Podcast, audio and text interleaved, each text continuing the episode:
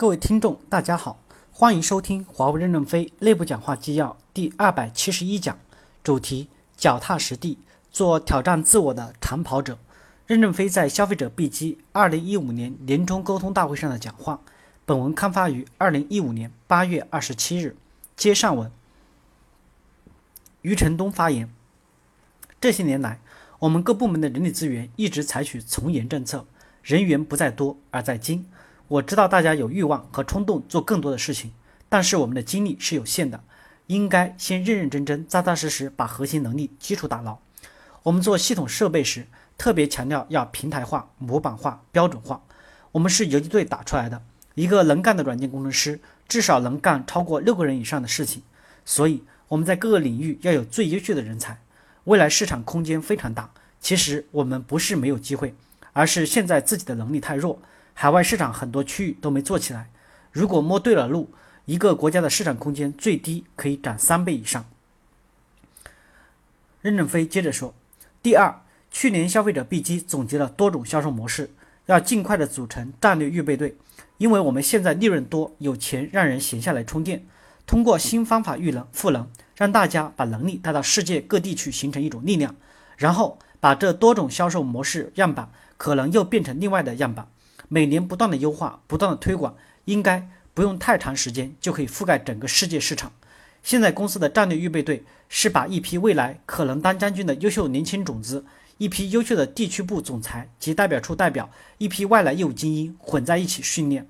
哪个地区出现了问题，三五个人组成混合领队，空投去作战。各种优秀的人，年轻的人想奋斗，就加入到我们中间来。未来的将军可能就是你。我们要成功，一定是集体团结奋斗，碾成一股绳。华为公司之所以这么厉害，就是十几万员工力出一孔，力出一孔，攻无不克，战无不胜的。八零后、九零后个性化的张扬，我也非常赞成。比如下班以后想化个妆或者跳个街舞，倒立一下，公司都是允许的。我们不会以此评价你的形象不符合干部标准。该当将军就当将军。我们在非洲一线作战的员工，基本是八零后、九零后。他们都愿意在非洲干，蓬生麻中，不服自直。八零后、九零后是我们有希望的一代。第五部分，脚踏实地做挑战自我的长跑者。脚踏实地做挑战自我的长跑者，你们这个口号提得很好。你们是在长跑，耐着性子跑，总会跑赢。人们最终会知道你的产品质量好。就像华为公司这只乌龟，没有别人那样跑得快，但坚持爬了二十八年，也爬到了行业世界领先。二十八年来。我们十几万人盯住一个城墙口，不断的冲锋。这近年来，每年投入一千多亿，五百亿研发，五百到六百亿的市场服务，继续攻击同一个口子。这种范弗里特密集攻击，终于我们在大数据传送上世界领先。而且消费者行业变化太大，也没有运营商业没有运营商业务这么巩固的基础，密集投资更容易突破。将来也可能会碰到一些问题。赵明说：“笨鸟不等风。”但可能风太大了，就把这只笨鸟吹到太平洋去了。所以，我们一再强调，终端要有战略性、耐性，要耐得住寂寞。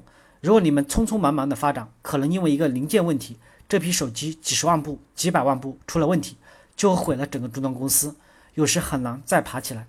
所以，我们还是要踏踏实实控制欲望，控制合理的发展速度。积雪沸腾，一定是犯错误的前兆。这个时代是春秋战国，是我们所希望的。因为我们是强者，但现在称霸不了世界，让他们混战，战后我们逐步去统一世界。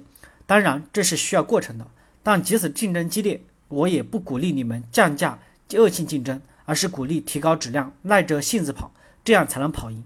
不要担心别人短期内占领了这个市场，以人们两到三年换一次手机的频率，下一次就该换成华为手机了。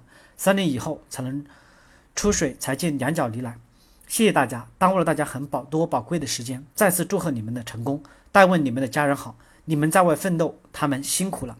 感谢大家的收听。